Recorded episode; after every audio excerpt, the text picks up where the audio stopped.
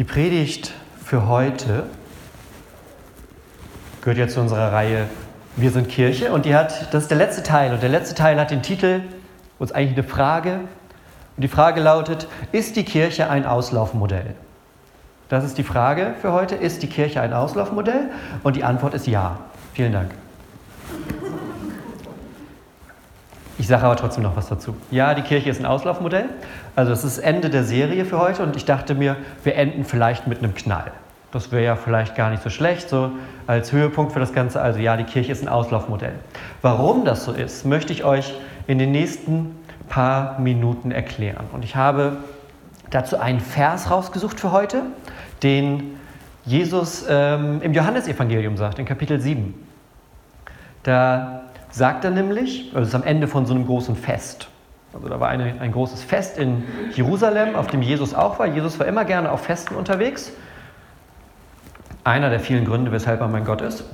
Und auf diesem Fest hat er dann so gegen Ende einen Satz gesagt. Und da hat er gesagt, wenn jemand Durst hat, dann soll er zu mir kommen und trinken. Wer an mich glaubt, aus dessen Inneren werden Ströme lebendigen Wassers fließen, so wie es in der Schrift heißt, sagt er dann noch hinterher. Wenn jemand Durst hat, dann soll er zu mir kommen und trinken. Ich habe das jetzt die Tage mal durchgerechnet. Ich trinke, wenn ich mich nicht ganz vertan habe, schätzungsweise 9,8 Liter Wasser in der Woche. Ungefähr anderthalb Liter am Tag, also etwas mehr als so eine Flasche hier. Das sind dann 42 Liter im Monat ungefähr. Und das Ding ist, ich kann es nicht lassen. Jeden Tag trinke ich wieder Wasser, jede Woche trinke ich Wasser. Am Ende des Monats habe ich etwas über 40 Liter Wasser getrunken und am nächsten Monat geht es von vorn los. Ich kann es nicht lassen, denn der Durst kommt immer wieder. Kennt vielleicht der ein oder andere von euch. Ist immer gut, wenn man als Pastor so Anknüpfungspunkte schafft. Kennt ihr das, wenn ihr auch Durst habt? Ja. Ja, dann sagt doch mal zu eurem Nachbarn oder eurer Nachbarin, Mensch, du siehst aber durstig aus heute.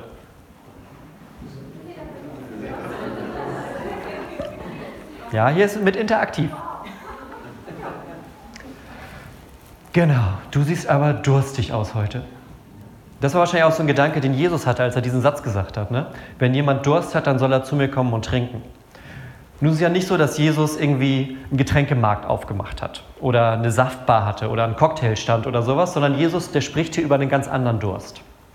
Denn der Durst, über den Jesus hier spricht, der bezieht sich auf was, was in uns Menschen vorgeht. Jesus spricht über einen Durst, der in uns ist, über eine ganz große Sehnsucht. Und ganz egal, wie man versucht, diese Sehnsucht zu stillen, dieser Durst, der geht nicht so richtig weg der Durst, der geht nicht so richtig weg. Und die Person, mit der Jesus da spricht, ist eine Frau und die, wenn man das so rundherum so ein bisschen liest, die sucht nach Anerkennung. Die hat eine ganz große Sehnsucht in sich. Die sucht Anerkennung, die sucht Geborgenheit, Zärtlichkeit. Ja, und da ist sie ganz lange schon auf der Suche danach. Und egal wo sie es gesucht hat, egal wie sie es sucht, dieses, ja, diese Durst, diese Sehnsucht in sich zu stillen, es hat nie so richtig funktioniert. Das Loch in ihr wurde einfach nicht gefüllt und der Durst, der ging nicht weg. Und so ist das bei ganz vielen Menschen, dass da so eine Sehnsucht in uns ist, die wir versuchen zu stillen, die aber nicht so richtig verschwindet. Nur ist es so der Durst, von dem Jesus spricht und das, was diesen Durst stillt, das erwähnt er zum Glück direkt auch in dem Vers. Wenn jemand Durst hat, soll er zu mir kommen und trinken. Und wer an mich glaubt, aus dessen Inneren werden Ströme lebendigen Wassers fließen. Und der Vers, den er dann sagt, das sagt gar nicht er, das sagt Johannes, also das ist der Erzähler jetzt, das sagt er aber von dem Geist, den die empfangen sollten, die an ihn glauben, nämlich den Heiligen Geist. Jesus spricht vom Heiligen Geist und verbindet das mit Durst. Und Durst ist, ja, bei mir ist es so, oder allgemein bei Christen ist es so, wenn man mit Gott unterwegs ist, dann bekommt man von Gott den Heiligen Geist. Eigentlich ein ganz einfaches Thema, ein ganz einfacher Satz, aber ganz schwer manchmal zu erklären und auch irgendwie zu begreifen. Ja? Gott der Vater, Gott der Sohn, Gott der Heilige Geist. Und Heiliger Geist bedeutet eigentlich nur, das ist das von Gott, was in dem, der glaubt, wohnt. Gott sucht sich so einen Flecken in uns aus und zieht da ein. Und das muss man so ein bisschen lernen, dem ganzen Raum zu geben. Ja? Mit dem Heiligen Geist zu leben, das ist so ein kleiner Lernprozess auch. Und manchmal vergleiche ich das wie mit so einem, wie mit, einem, mit einer Renovierung von einer Wohnung. Vielleicht ist der eine oder andere von euch ja mal in ein Haus gezogen und hat das umgebaut. Ja, ich weiß zum Beispiel, da sitzen zwei, von denen weiß ich, die sind in ein Haus gezogen, bei dem viel gemacht werden konnte. Vielleicht auch Muster an der einen oder anderen Stelle. Und dann guckt man sich das ja erstmal an und sagt, okay, der Teppich sollte vielleicht gehen, die Tapete oder das, was davon noch über ist, könnte man auch neu machen. Und hier kommt unsere neue Couch hin. Und so ähnlich ist das, wenn der Heilige Geist bei uns einzieht. Der guckt sich dann auch so ein bisschen um und fängt dann so langsam an, so Sachen im Leben umzuräumen bei uns. Dann rückt er die Couch an eine andere Ecke, dann macht er eine schöne neue Tapete und gestaltet das alles ein bisschen um. Und man merkt dann langsam in sich, wie sich Dinge verändern.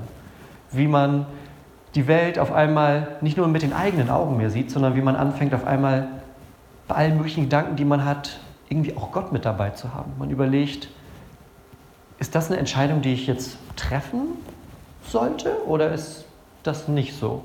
Ist das ein Weg, den ich gehen sollte oder ist das vielleicht nicht so ein Weg, den ich gehen sollte? Weil man auf einmal merkt, da wohnt ja noch jemand mit in mir drinne, der irgendwie auch, wenn er sagt, er ist Gott, Mitspracherecht haben möchte bei dem Ganzen, was ich so mache. Und das ist der Heilige Geist, der dann in uns wohnt, der uns begleitet. Gott, der uns so nahe ist, wie man das sich gar nicht vorstellen kann. Kleiner Werbeblock. Wir sind übrigens die einzige Religion, die sowas hat. Dass wir sagen, Gott ist uns so nahe, dass der wirklich in uns sich Raum nimmt, dass er sagt, ich möchte so nahe bei dir sein, ich möchte nicht neben dir sein oder ich gucke vom Himmel runter oder ich bin manchmal da und dann gehe ich aber auch wieder weg, sondern Gott sagt, ich möchte so nahe bei den Menschen sein, die an mich glauben, dass ich in denen bin. Dass ich mir da einen Platz suche und die in jedem Moment ihres Lebens begleiten möchte. Jetzt kann man sich vorstellen, wenn das sozusagen das Ergebnis ist, dass wenn man das nicht hat, dass man das vielleicht als ziemlich starken Durst beschreiben könnte. Ne, das ist das, wovon Jesus redet. Er sagt, da ist dieser Durst im Menschen, der genau danach sucht, dass dieser Durst gestillt wird, dadurch, dass Gott in uns einzieht. Manche von euch wissen das. Ich war im in den letzten drei Wochen war ich in Hamburg im Krankenhaus als Krankenhausseelsorger eine Zeit lang und habe äh, dort auf verschiedenen Stationen gearbeitet und war bei den Menschen, die dann mit den verschiedensten Dingen gerade im Krankenhaus waren.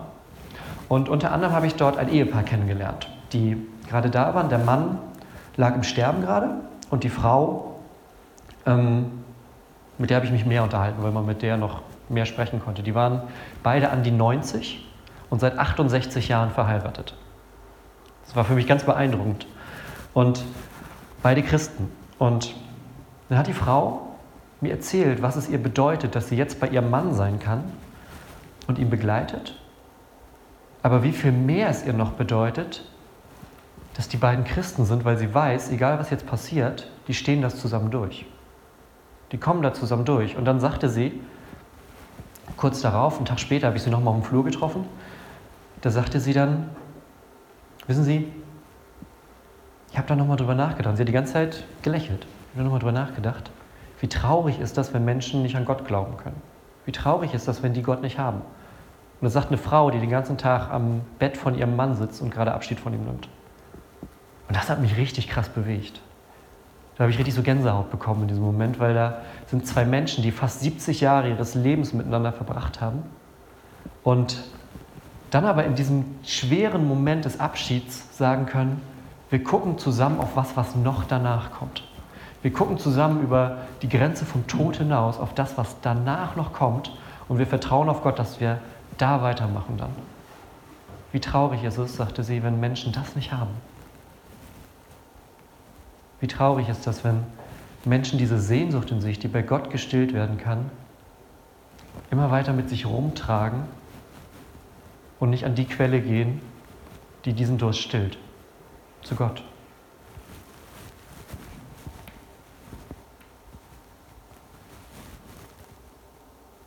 Was hat das mit der Kirche zu tun? Ihr habt vielleicht gemerkt, dass es nicht um normales Wasser geht in diesem Satz, den Jesus sagt. Das war, glaube ich, deutlich. Es geht um ein lebendiges Wasser.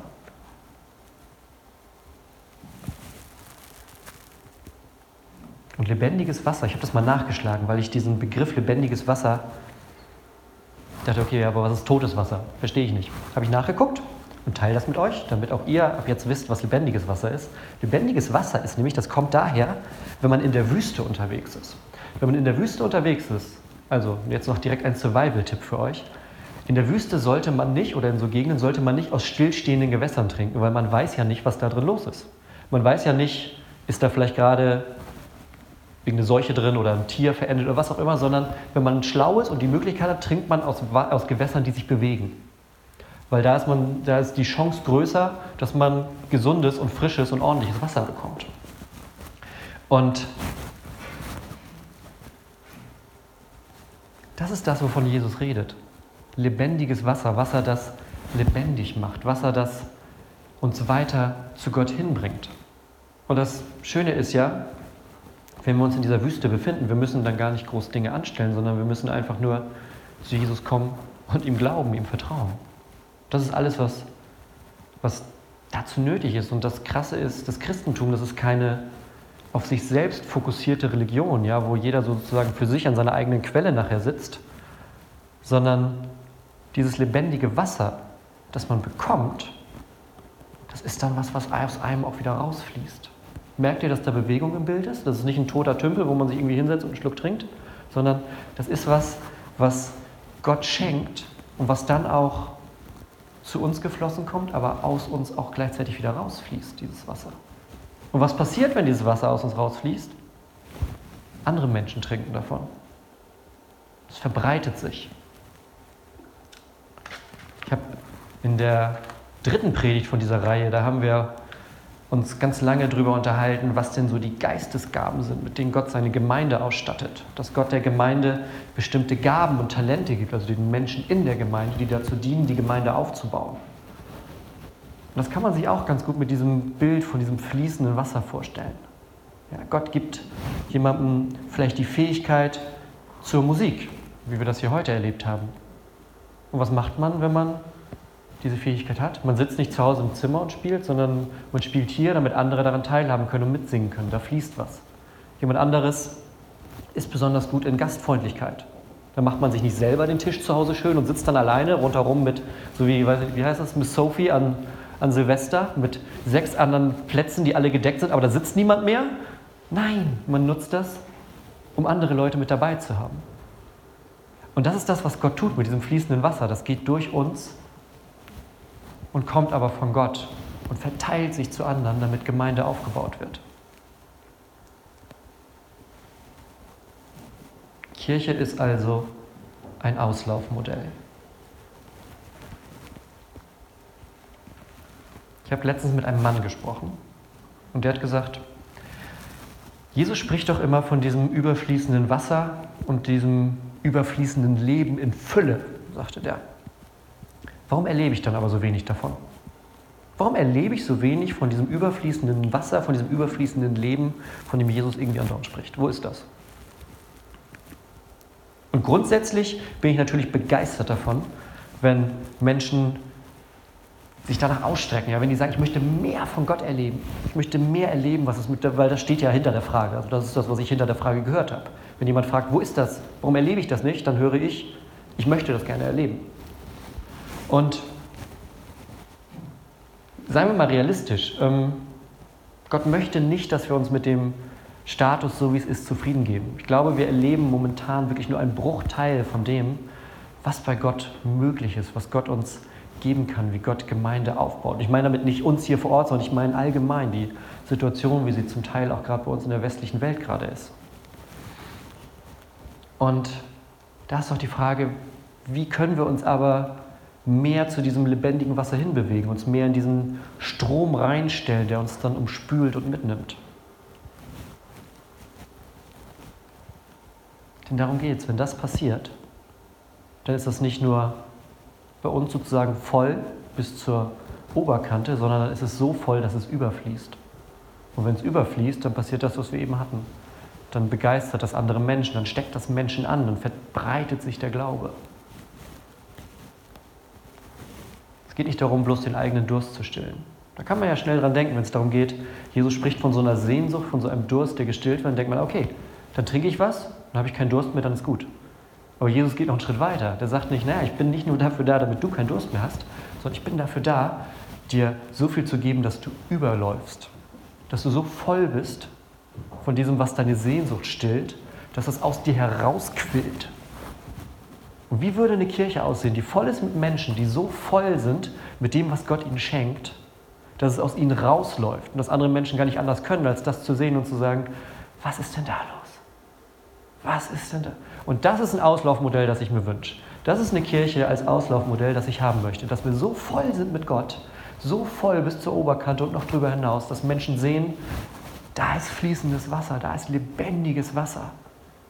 Da passiert was. Das ist eine Kirche, in der Menschen so von Gott begeistert, so voll von Gott sind, die laufen schon über. Wenn Sachen überlaufen, kann es auch manchmal so ein bisschen alles noch Sauerei aussehen. Aber das gehört dazu. Das gehört auch dazu bei Kirche. Muss dann auch nicht immer in geordneten Bahnen abgehen. Aber es ist wichtig, dass wir bereit sind, uns in diesen Strom reinzustellen, der von Gott ausgeht in diese Welt.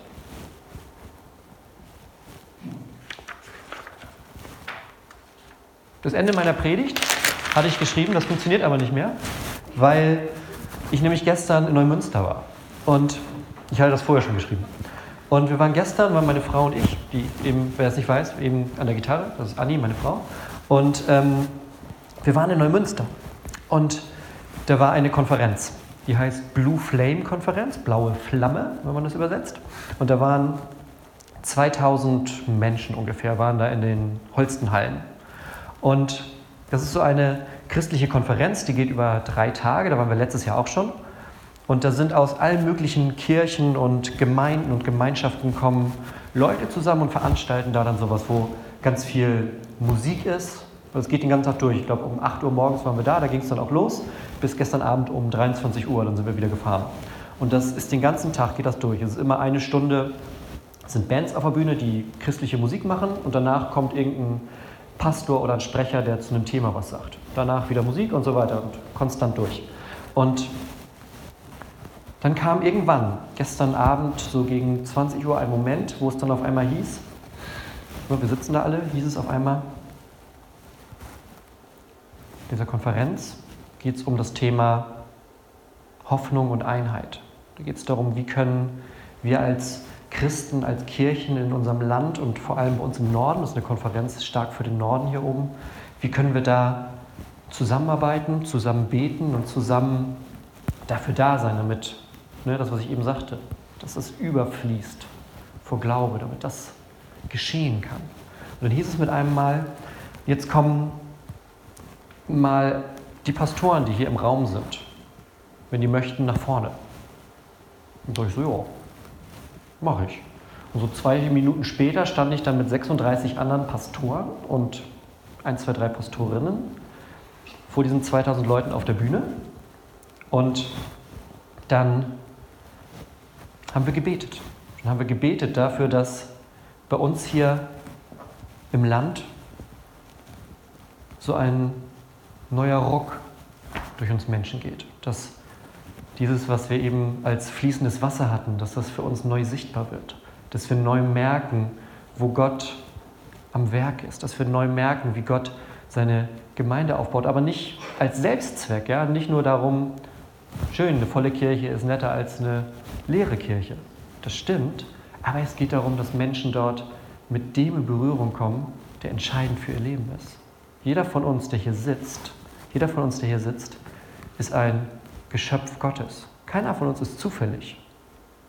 Manchmal hat man vielleicht das Gefühl, dass man so ein bisschen zufällig ist und weiß gerade gar nicht genau, wo bin ich gerade, was mache ich gerade und wieso.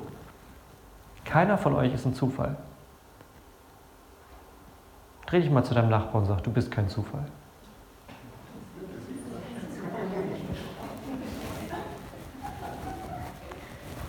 Keiner von euch ist ein Zufall. Habt ihr jetzt gerade gehört. Keiner von euch ist ein Zufall. Jeder von euch, der hier ist, ist von Gott gewollt, von Gott geliebt. Das haben wir gerade gesungen. Ja? Gott lässt 99 stehen, um einem hinterher zu jagen. Wie großartig und endlos ist deine Liebe, haben wir gesungen. Und darum geht's, dass Menschen das merken, dass dieser Gott im Himmel nicht irgendwie weit entfernt irgendwas ist, sondern dass das ein Vater im Himmel ist, der so nahe ist, dass der sagt, ich suche mir einen Platz in dir, an dem ich wohnen möchte. Und dann bist du so voll von mir, dass das überläuft wie lebendiges Wasser, damit andere Menschen sehen, was es bedeutet, wenn wir gemeinsam leben, wenn ich dich begleite auf deinem Weg. Vom ersten Tag bis selbst ganz ans Ende, wenn du nach 90 Jahren Leben, nach 68 Jahren Ehe am Bett deines Mannes sitzt. Bis dahin begleite ich dich, sagt Gott, und darüber hinaus.